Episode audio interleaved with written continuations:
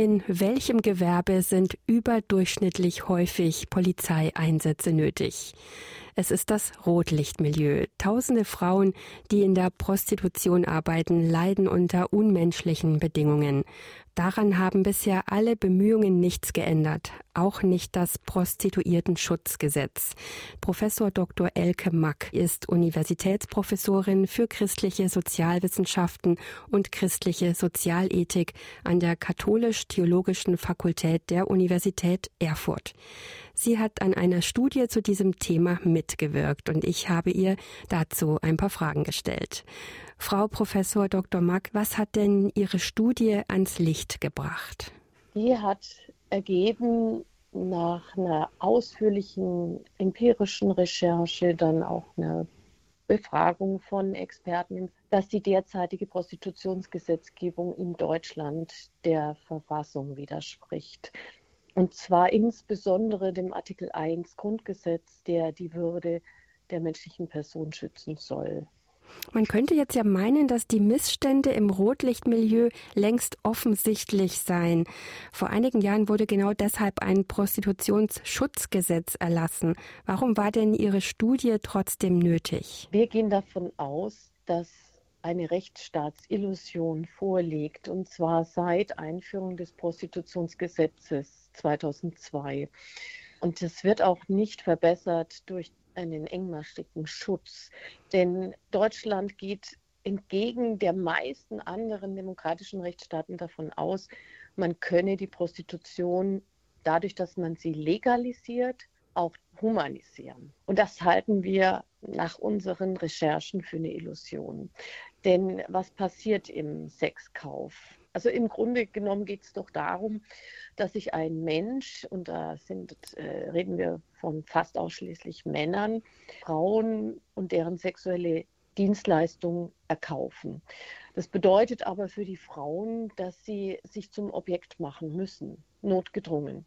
Nach all unseren Recherchen führt das zu überproportional viel Gewalt vielen Verletzungen körperlicher Art. Wir haben sehr viele tätigkeitsspezifische Krankheiten dann nach Aussagen von Medizinern, Notfallmedizinern, aber auch Gynäkologen und Psychotherapeuten hohe posttraumatische Belastungsstörungen bei den Betroffenen. Und das ist ja auch logisch, wenn Sie sich den Sex vorstellen, ist es ja nicht ein Sex auf Augenhöhe mit Einfühlung, wo wechselseitig Rücksicht genommen wird, sondern wann immer sich jemand Sex kauft, dann meint derjenige, er kann sich dann an der entsprechenden Person verlustieren und ähm, tut es dann auch. Ja, im Prinzip ist es ja eine Selbstbefriedigung an der anderen Person.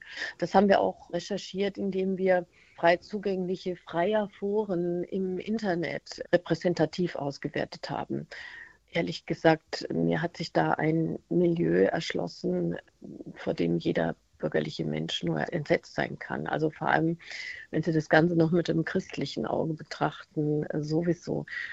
Gibt es denn überhaupt eine Lösung für die Probleme beim Sexkauf?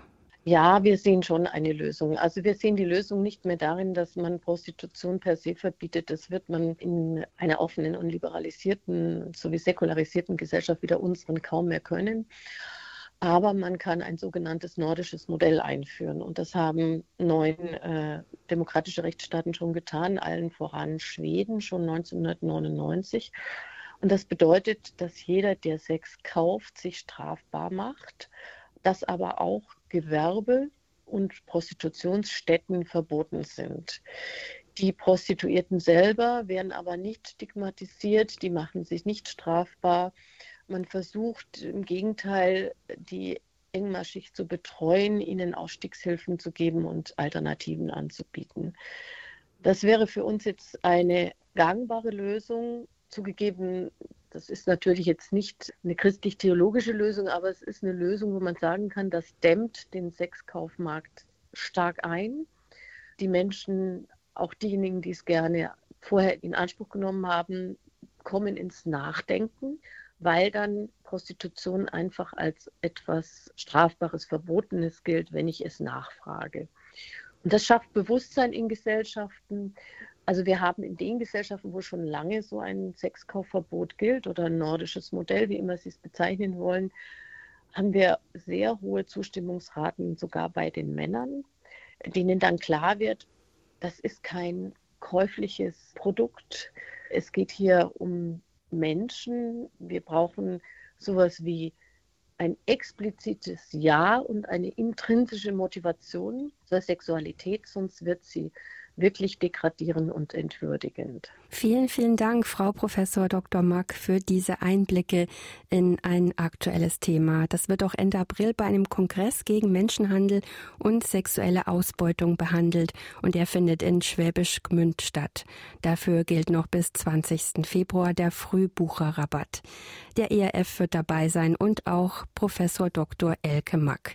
Einen Link zum Kongress finden Sie auf erfplus.de unter Aktuelles vom Tag. Der ERF bietet übrigens mehrsprachige Medien für Frauen an, die Ausstiegshilfen aus der Prostitution suchen. Auch dazu finden Sie weitere Informationen auf erf.de.